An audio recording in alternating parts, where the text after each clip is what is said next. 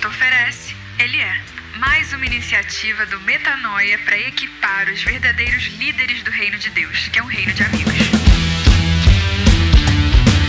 Ora, ora, ora! Mário Moraes por aqui, sempre feliz e contente de dividir esse momento com você, porque não é novidade para ninguém, né? Não precisa ser um perito do FBI para saber que eu amo falar desse homem, Jesus de Nazaré, e eu me edifico, converso com vocês, troco ideia, cresço, a gente cresce junto e fica todo mundo alegre até que ele volte, né? Semana passada, Rodrigo Maciel mitou, carimbou e reconheceu firma falando de justiça, um conhecimento extremamente relevante, principalmente nos tempos de hoje, assim. Se você não ouviu, volta lá e ouve, porque hoje a lista de assunto é longa. Hoje a gente vai dar uma viajada junto, gente. É um, é um tema, assim.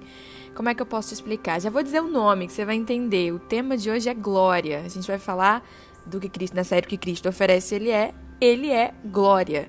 E glória, no geral, é uma palavra que é usada para para descrever aquilo que é tão pleno, tão incrível, que não existem palavras para descrever. Então, a gente vai compartilhar aqui algo difícil, né, de se medir, de se categorizar, mas tem sido um empenho de estudo, né, íntimo da nossa comunidade. Já faz bastante tempo, já faz mais de ano que a gente se debruça por esse tema. E apesar dele ser abstrato assim, ele tem uma relevância prática muito grande. Você já vai entender por quê. Porque, gente, a glória de Deus, quando ela está manifesta, você não precisa de, de estratégias, de, de, manipulação. A glória é a glória. Quando a glória de Deus ela, ela é colocada, né, ela é vista, os joelhos se dobram, a natureza obedece, a criação obedece à glória de Deus. Então, contemplar, buscar contemplar essa glória, ser transformado por ela e manifestá-la cada vez mais é o nosso objetivo, porque esse é o grande segredo para que o evangelho seja visto de verdade. Não é uma boa teoria, né? É a glória de Deus manifesta em um ser humano na sua frente. É isso que faz as pessoas moverem o coração para o trono de Deus, sabe? Então, o que eu quero deixar claro aqui é que esse é um estudo em franco desenvolvimento, né? Algo íntimo, algo em construção, mas é que a gente já construiu fundamentos tão relevantes, né, para nossa vida cristã prática que a gente não podia deixar de repartir com vocês e eu vou começar do ponto de partida para nós, que são os textos de Ezequiel 1:10 e Apocalipse 4 sobre, a, sobre esse assunto, porque através de um sermão do pastor Paulo Borges Júnior, ele ele descreveu, com base nesses textos, a integralidade, né, o ser humano completo, que revela a glória de Deus. Deixa eu explicar o texto para vocês entenderem aqui a viagem que é relevante. Já falei que é. Acredita, acredita. Fica comigo que vai dar bom.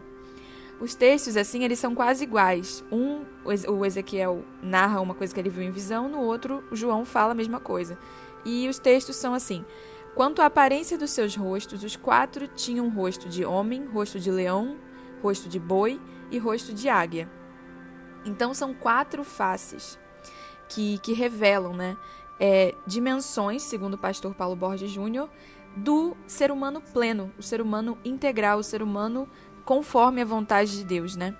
E, e, essas criaturas revelavam a glória de Deus de modo que Ezequiel e João ficaram lá, é, em bom português, estatelados, né? impactados com aquela figura. Então é exatamente aquele, aquele efeito glória né? que eu contei para vocês aqui no começo. Então são quatro animais né? que eu disse. Eu disse homem, leão, boi e águia. E abrindo aqui um parêntese com uma informação interessante, é que o nome de Deus, né, segundo os judeus, no, ponto de vista hebraico, é Yahvé, né? E as letras que simbolizam né, esse nome são YHWH. E estudando um pouco cabala judaica, né, a teoria judaica de, de Deus, assim, essas letras, quatro letras simbolizam quatro elementos, que são só outra metáfora da mesma coisa. Então a gente vê essa metáfora de quatro elementos, quatro animais, como integralidade vastamente é, nos estudos teológicos mundo afora. Então, os quatro animais são só algumas representações dos elementos, desses quatro elementos da glória, que para nossa cultura fez sentido para nós é, resumir em vontade, verdade, bondade e beleza. É só para vocês entenderem da onde a gente tirou essas quatro palavras. Foi do estudo desses quatro elementos da glória que existem metáforas, Bíblia e cultura mundial afora sobre isso, entendeu? Se você quiser saber mais a fundo sobre é, a origem desses quatro elementos, enfim, em profundidade, o que eles significam, é, manda um direct pra gente. A gente está se organizando para montar um material, escrever talvez até um livro sobre isso, porque é, é algo bem profundo, assim, para quem gosta desse assunto, né? Mas para você que está aqui de boa, ouvindo um podcast, querendo aprender mais sobre Jesus, eu posso dizer que toda vez que Jesus se posicionou, é possível reconhecer vontade, verdade, bondade e beleza em tudo que ele fez. E aí a gente vai estudar cada um desses elementos. Hoje, em particular, eu vou me debruçar com vocês sobre vontade e verdade, porque se você buscar refletir esses elementos nas suas ações, nos seus pensamentos, nas suas decisões, eu te garanto que a glória de Deus será muito mais manifesta através da sua vida. Quer fazer um teste? Supondo que você resolva fazer uma pregação e você está com muita vontade de fazer essa pregação. Você quer falar a verdade? Tem verdade no que você quer falar? Você quer falar da palavra de Deus? Quer falar de Jesus? Tem bondade, você está preocupadinho, você está com vontade de ajudar as pessoas, de cooperar com elas, mas não tem beleza nenhuma no que você faz. Você não se ocupou, não trabalhou para dar a melhor forma possível para que aquela pregação fosse agradável, né, de se ouvir. Então as pessoas não vão ver reconhecer, reconhecer a glória de Deus nesse ato. Da mesma forma, se você tem a verdade, conhece a verdade, tem bondade, se importa com as pessoas e faz tudo de um jeito muito belo, mas não tem vontade, você não levanta da cama. Sem vontade, isso é um quadro de depressão, entende? A glória de Deus não será manifesta. Da mesma forma, você pode ter muita vontade de, de, de pregar, pode ter empatia com as pessoas e pode pregar muito bem, mas se você ocultar a verdade, se você pregar qualquer coisa que não seja Cristo, do que, que adianta se a verdade não foi passada? Não foi manifesta a glória de Deus. E, da mesma forma, você pode ter muita vontade de pregar, pode saber a verdade e falar da verdade bíblica, pode pregar muito bem, inclusive, mas se você não está se importando com quem está te ouvindo, se não há bondade, a glória de Deus não foi manifesta. Então percebe a relevância de que todo gesto que revela a natureza de Deus é dotado de vontade, verdade, bondade, beleza? e como é importante a gente conhecer o que significa cada uma dessas palavras? Então, bora? Bora botar a mão na massa, chegou a hora. Começando pela verdade. A verdade, como a gente viu, é uma face da glória de Deus, e a gente pode ver isso em João 1,14, quando a gente lê: Aquele que é a palavra tornou-se carne e viveu entre nós. Vimos a sua glória, glória como a do unigênito vindo do Pai, cheio de graça e de verdade. A verdade, gente, entre os quatro animais é representada pelo, pelo homem, pela face do homem, pela nossa capacidade racional de ter uma linguagem que nenhum dos animais tem. Então, a verdade nada mais é do que a palavra de Deus manifesta através da linguagem que o ser humano consegue compreender. Compreender e explicar através da sua mente. É a capacidade de expressar racionalmente quem Deus é. A gente pode ver isso em Salmos 119, versículo 160, que está lá escrito: A verdade é a essência da Sua palavra, e todas as Suas justas ordenanças são eternas. Em João 17, 17 está lá: Santifica-os na verdade, a tua palavra é a verdade.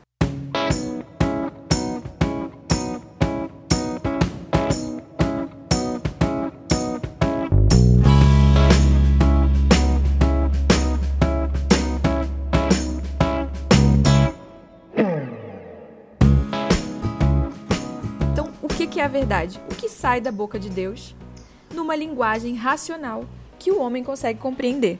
E eu nem vou aqui me demorar em debates filosóficos se a verdade existe ou não existe, porque provavelmente se você está aqui, você acredita, com toda essa série que a gente já fez, que Cristo revela a verdade.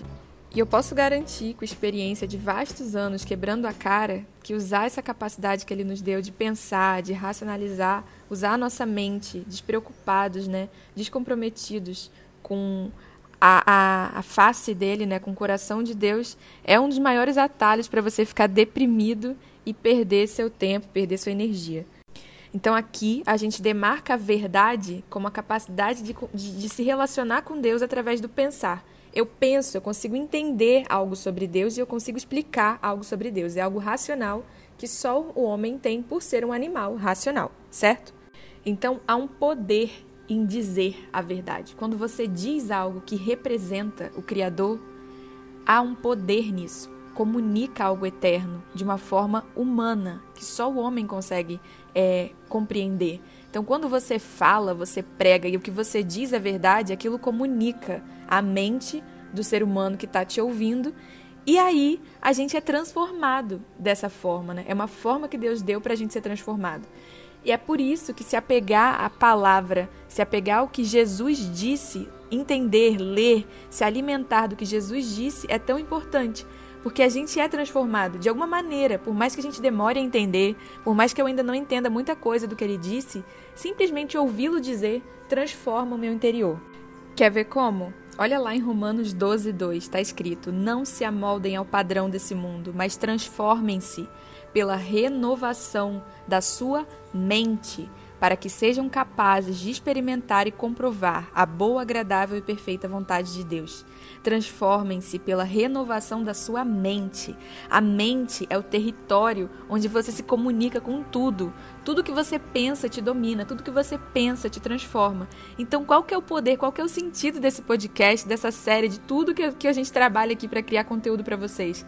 Alimentar a mente de vocês com a verdade, com o que Jesus disse e mais nada. O que Paulo disse aqui é que há poder na palavra e em ouvir a palavra, porque a gente alimenta nossa mente com isso e, de alguma maneira misteriosa, pelo poder do Espírito Santo, a gente é transformado naquilo que a gente ouve.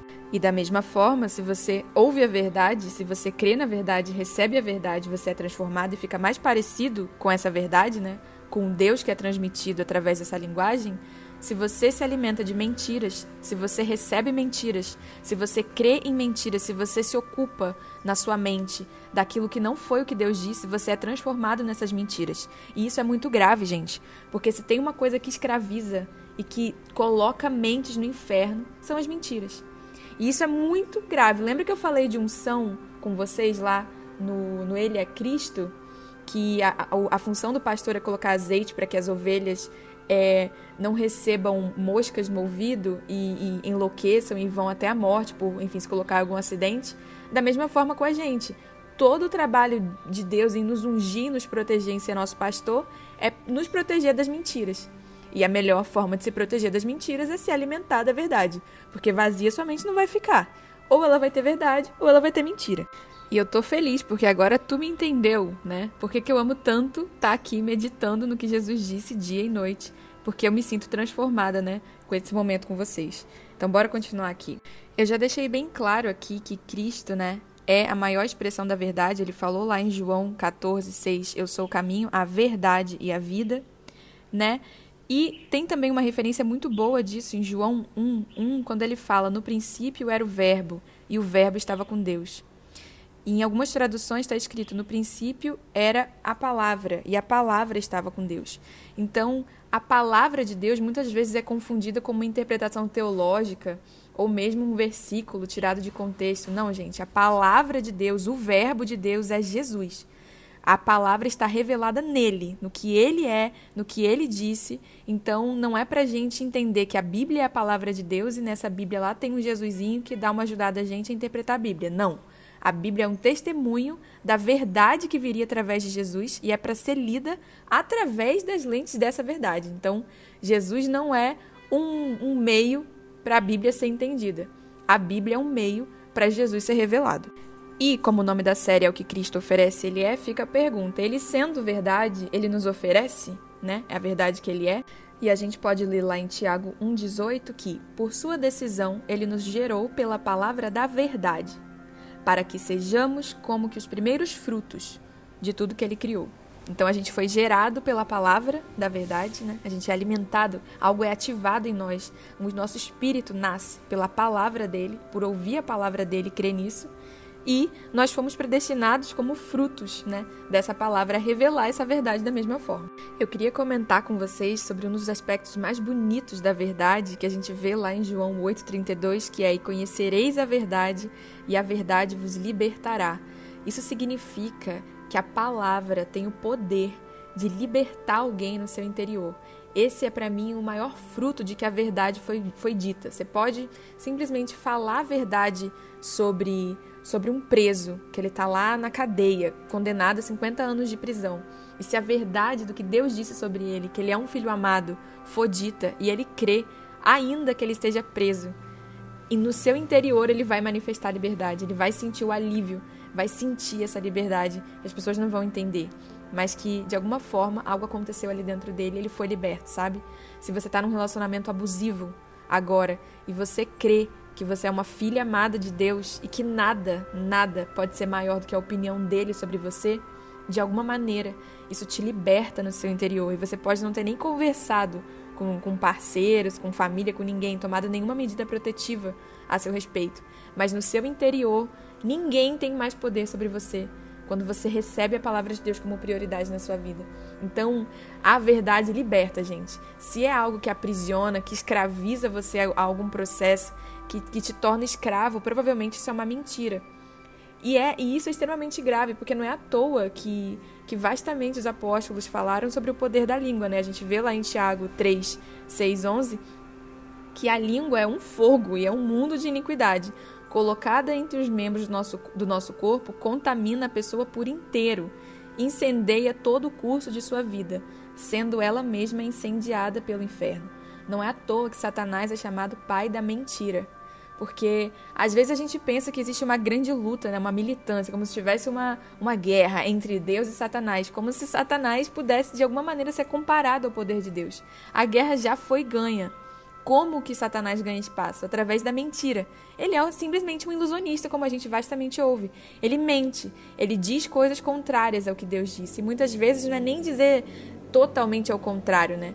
Ele inverte às vezes uma palavrinha. Exemplo, é, ah, você é amado incondicionalmente por Deus. A graça é graça, mas você tem que fazer a sua parte.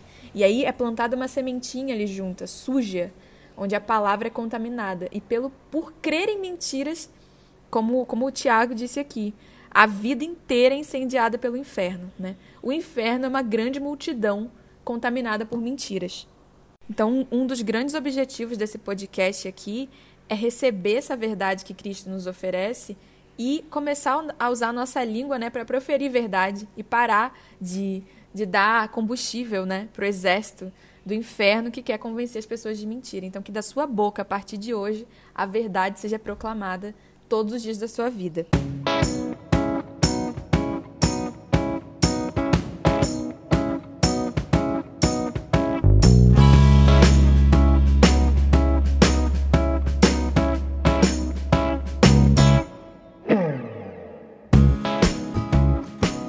Bora agora aprender sobre vontade, gente, que esse também é um, é um aspecto da glória extremamente relevante nos dias de hoje, porque falta vontade de viver, né? Especialmente nessa juventude, assim. Foi muito transformador para mim como jovem, meio desanimada, meio melancólica, entender que estava faltando vontade na minha vida. E eu espero que transforme também a vida de vocês receber essa dimensão da glória, né? Eu trabalhei uma vez numa agência de marketing como redatora. Eu lembro que na cozinha da, da agência estava escrito: sem vontade, você não chupa nem um picolé. E é a maior verdade, gente. A gente precisa encarar essa realidade, né?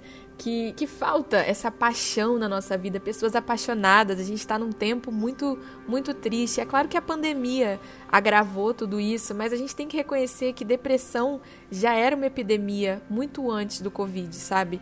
E a gente vê que as músicas que agradam os jovens hoje são sempre músicas depressivas, melancólicas. É, você encontra mulheres de meia idade sempre é, tomando algum tipo de medicação, homens desanimados, homens que não têm paixão, que não têm compromisso por um sonho, né? Parece que a gente está numa era distante da vontade, né, da imponência que, que o leão representa, né, naqueles quatro animais que eu falei no começo, lá de Ezequiel e João. Então, eu mesma é, era uma pessoa muito assim, sem, sem fogo, sabe? Sem paixão. Claro que em alguns momentos eu sentia isso, mas no geral, a minha vida era muito muito melancólica, muito cinza, sabe? E eu gostava e achava que era ok ser assim. E eu me cobrava até, até achava que eu não poderia ser muito, muito diferente disso, porque como o mundo era, era muito triste, é, eu não tinha, não tinha direito nenhum a, a me sentir feliz e apaixonada por nada, não. Eu tinha mais é que chorar e ficar em luto. Só que, minha gente, quando eu entendi que a glória de Deus, para ser revelada, precisa da vontade, que foram nos momentos em que eu mais tive vontade, que eu vi Deus transformar vidas através, né, e apesar de mim, como o Rô fala, que aí eu resolvi me debruçar sobre isso e ser transformada e tomar posse desse fogo, entender que eu, Mari, eu, Mariana, só existo integral e completa com vontade, com paixão. E ainda que, que os apóstolos tenham sido torturados, né, mortos, eu tenho certeza que Paulo estava com um olhar apaixonado, ainda que ele estivesse na iminência de ser assassinado. E é essa paixão dos nossos olhos, é a paixão com a qual a gente fala, a gente se movimenta, que também motiva as pessoas a, a conhecerem o reino de Deus, a experimentarem o reino de Deus, né? Então, entender que, que não é bonito, não é bonito ser melancólico, não é correto, né? Que não é, é parte, não é quem eu sou, né? E não estar aprisionada a isso, a buscar revelar a glória de Deus com vontade de viver, isso para mim foi uma transformação assim enorme, mudou muito. Quem convive comigo vê claramente, né? É, essa transformação. E se você parar de pensar, pra, parar para pensar, né, a depressão, essa epidemia dessa doença tão trágica, é a falta de vontade. Quando que você diagnostica, né, um, um depressivo, é, entre várias questões, né? É quando não há vontade, não há vontade de comer, não há nenhum sonho, não há vontade de, de fazer nada. E, isso é o grande sinal, né, de que a pessoa está numa situação de vulnerabilidade, precisando de ajuda, precisando de, de cura de alguma maneira. Inclusive, se você se identifica né, com essa situação, se não há vontade em você, eu quero aproveitar do poder da verdade, né, que a gente acabou de, de ouvir, de aprender, o poder de dizer a verdade, que a verdade a seu respeito é que você é uma pessoa cheia de vontade, cheia de sonhos, cheia de paixão, cheia de ímpeto, impulso, fogo para revelar o que Deus tem para sua vida. Creia nisso. Isso é quem você é. Deus te fez integral, cheia de verdade, bondade, beleza e vontade, cheio de vontade, verdade, bondade, beleza. Então, tome posse, creia nessa palavra que a vontade vai brotar, o fogo brotará do seu interior e você vai ganhar combustível para realizar qualquer coisa que Deus designou para sua vida. Então, bora voltar aqui para o nosso estudo na Bíblia e ver o que, que as Escrituras têm a dizer sobre a vontade, né? Vamos lá para João 4, 34, onde a gente lê assim: Disse Jesus: A minha comida é fazer a vontade daquele que me enviou e concluir a sua obra. A comida de Jesus é, é a vontade, é fazer a vontade de Deus. E você já parou para pensar por que, que quando a gente está muito triste, a gente normalmente ou fica comendo um monte de besteira ou não come nada, né? existe um déficit, existe sempre uma desordem na forma como a gente come relacionado aos nossos afetos, ao nosso emocional, né? Então, muitas vezes a gente está desnutrido, né? Seja comendo besteira ou muitas vezes sem comer, é porque falta vontade. E o nosso corpo fica desesperado por alimento porque a gente está desconectado do maior alimento que existe, que é a palavra que sai da boca de Deus. Foi o que Jesus disse lá em Mateus 4,4.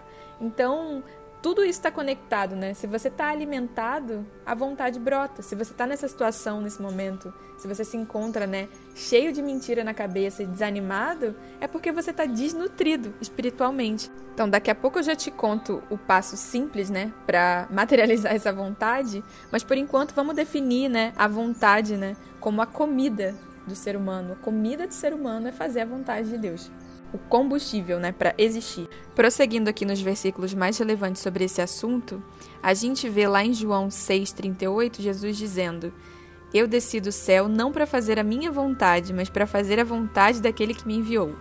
Complementando com Lucas 22, 41 a 42, ele diz assim: Ele se afastou deles a uma pequena distância, ajoelhou-se e começou a orar: Pai, se queres, afasta de mim esse cálice. Contudo, não seja feita a minha vontade, mas a tua.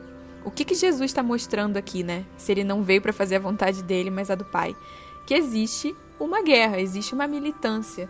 De alguma maneira existe uma diferença, né? Entre aquilo que eu, que eu desejo e aquilo que é a vontade de Deus.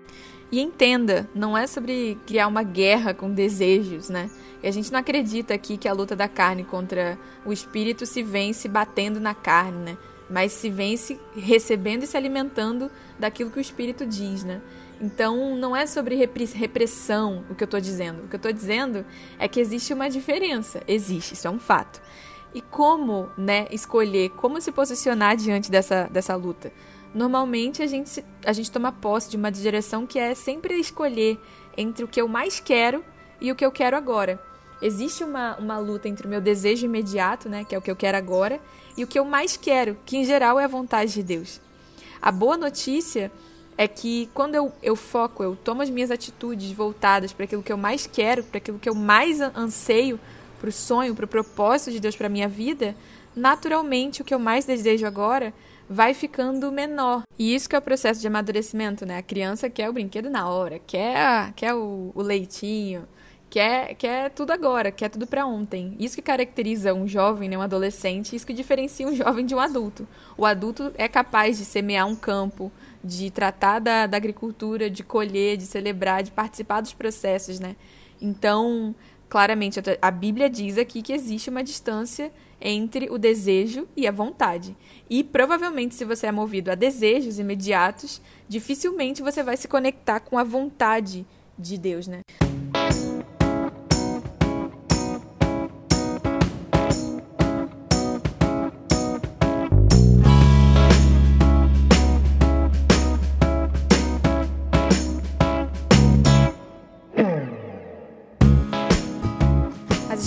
Falam também que nos últimos tempos os homens seriam movidos e entregues às suas paixões, aos seus desejos. E a gente percebe realmente isso, que hoje se há alguma mínima, entre aspas, vontade nas pessoas, é a de fugir, é de ir para o prazer e chamar esse desejo de vontade. Então a gente se afoga nos desejos e se desconecta da nossa vontade. É esse paradoxo aí que a gente se encontra nesse tempo. Então fica a dica aí, escolha o que você mais quer em detrimento daquilo que você quer agora. É porque se afogar nos seus desejos é a melhor forma de se afastar da sua vontade, que eu tenho certeza que é fazer a vontade de Deus, porque você é um ser eterno. O mundo e a sua cobiça passam, mas aquele que faz a vontade de Deus permanece para sempre, como está lá em 1 João 2,17. E aqui eu quero também responder uma perguntinha bastante recorrente, porque parece que a vontade de Deus é algo muito difícil, muito enigmático, né? O povo fica, ai meu Deus, eu quero saber a vontade de Deus, quero saber a vontade de Deus para minha vida, como se houvesse, tipo, 700 milhões de vontades repartidas assim, a gente precisa captar a nossa.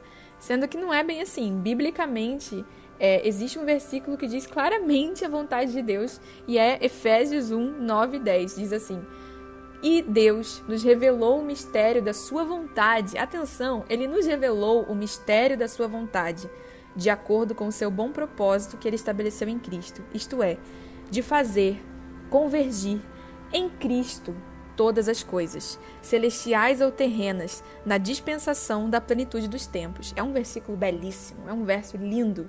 Mas a essência do que foi dito aqui foi fazer convergir em Cristo todas as coisas, celestiais ou terrenas. Quem é Cristo, gente? Cristo é você, Cristo é a sua natureza. Cristo é o sobrenome da nossa família, como a gente aprendeu né, em podcasts anteriores. Então a vontade é que em você sejam reconciliadas todas as coisas entre o céu e a terra, que haja paz na sua vida, que haja reconciliação. Esse é o centro da vontade de Deus, né? Que tanto se fala no meio gospel. Eu quero viver no centro da vontade de Deus. Você quer viver no centro da vontade de Deus? Se reconcilia com o seu próximo. Se reconcilia com você. Se reconcilia com Deus. Para de viver em litígio, em briga, em briguinhas desnecessárias, em dissensões. A gente já falou que tem uma coisa que, que Deus abomina, que ele se noja mais do que todos os outros pecados, é o que semeia separação entre amigos. Então, viver no centro da vontade, para que a vontade brote de você, para que a paixão, para que o fogo do Espírito Santo desça na sua vida, esteja no centro da reconciliação. Porque a vontade de Deus é o quê? Boa, perfeita e agradável. Tem alguma coisa mais boa, perfeita e agradável do que estar em paz, estar de boa com a natureza, com as pessoas, com você mesmo, com Deus? Essa é a vontade. Esse é o mistério revelado através de Cristo, revelado através dessa natureza, né, que o nome Cristo fala, através de Jesus. É isso que Jesus veio fazer aqui na terra, revelar que ele vive em nós, que o sobrenome dele vive em nós, que que ele é a vontade de Deus. E muitas vezes a gente está desanimado, está sem vontade, né? Como eu falei aqui mais, mais cedo, porque a gente está cheio de mentira na cabeça, porque toda desconciliação nasce é, de uma mentira. Se você está desanimado, se te falta vontade, se você não está com a vontade de Deus fluindo através de você, é porque provavelmente tem desconciliações, tem pazes a serem feitas. Não é à toa que a gente vê lá em Marcos 3,35 que Jesus disse: Quem faz a vontade de Deus, esse é meu irmão, minha irmã e minha mãe. Porque quando cada um é movido pela vontade de Deus, a família é reencontrada. A vontade de Deus sempre conduz a família. Entende? É por isso que Jesus soprou sobre os discípulos poder do Espírito Santo para perdoar pecados. Porque ele sabia que a vontade de Deus só seria manifesta para aqueles que têm paz, para aqueles que conseguem fazer as pazes. E tem coisa, gente, que é imperdoável, a gente sabe. E o poder do Espírito Santo nos conduz a perdoar o imperdoável. Então, a vontade de Deus é a reconciliação. E a paixão por mover essa reconciliação no mundo, em reunir a família, é a grande paixão do Deus Criador que fez ele entregar o filho, é a grande paixão do filho e é a sua grande paixão é a paixão do próprio Deus refletida em todo ser humano. A paixão de Cristo é reunir a família. E eu quero te dizer algo muito sério. Se hoje te falta vontade de viver, eu tô te dizendo que você não vai encontrar a vontade que você busca distante do propósito de reconciliação. Todo o brilho nos olhos que você quer resgatar tá lá, tá na reunião da família. E você pode dar voltas, dar voltas, buscar em desejos, buscar, mas você vai parar aqui e você vai lembrar que eu te falei isso hoje. E se você disser, Mari, eu quero, eu quero essa vontade que ele é, essa vontade que ele oferece. Eu quero te falar com base em Filipenses 2:13, que é Deus que opera o querer e o efetuar. Ele efetua, ele milagrosamente faz brotar no seu coração o querer. É como ativar um fluxo espiritual em dutos, em canos que estão vazios, secos dentro de você, mas basta uma palavra, que toda vontade que está em quem você é, que flui dele para você, transborda. E para isso basta uma oração. Declare a prioridade da vontade dele, da sua vontade, que é fazer o que ele quer acima do que você deseja. Declare em oração, assim como no Pai Nosso, Jesus nos ensinou a dizer: Pai Nosso que estás no céu, santificado seja o seu nome, venha o teu reino, seja feita a tua vontade, na terra como no céu. Clame, aceite, ative esse fluxo e depois me conta se não transbordou. Então é isso, galera. Eu espero que vocês tenham gostado de conhecer essas duas primeiras dimensões da glória de Deus, saber como é incrível e um privilégio manifestar essa presença que faz os joelhos se dobrarem diante dele. A gente te espera no próximo episódio do que Cristo oferece. Ele é.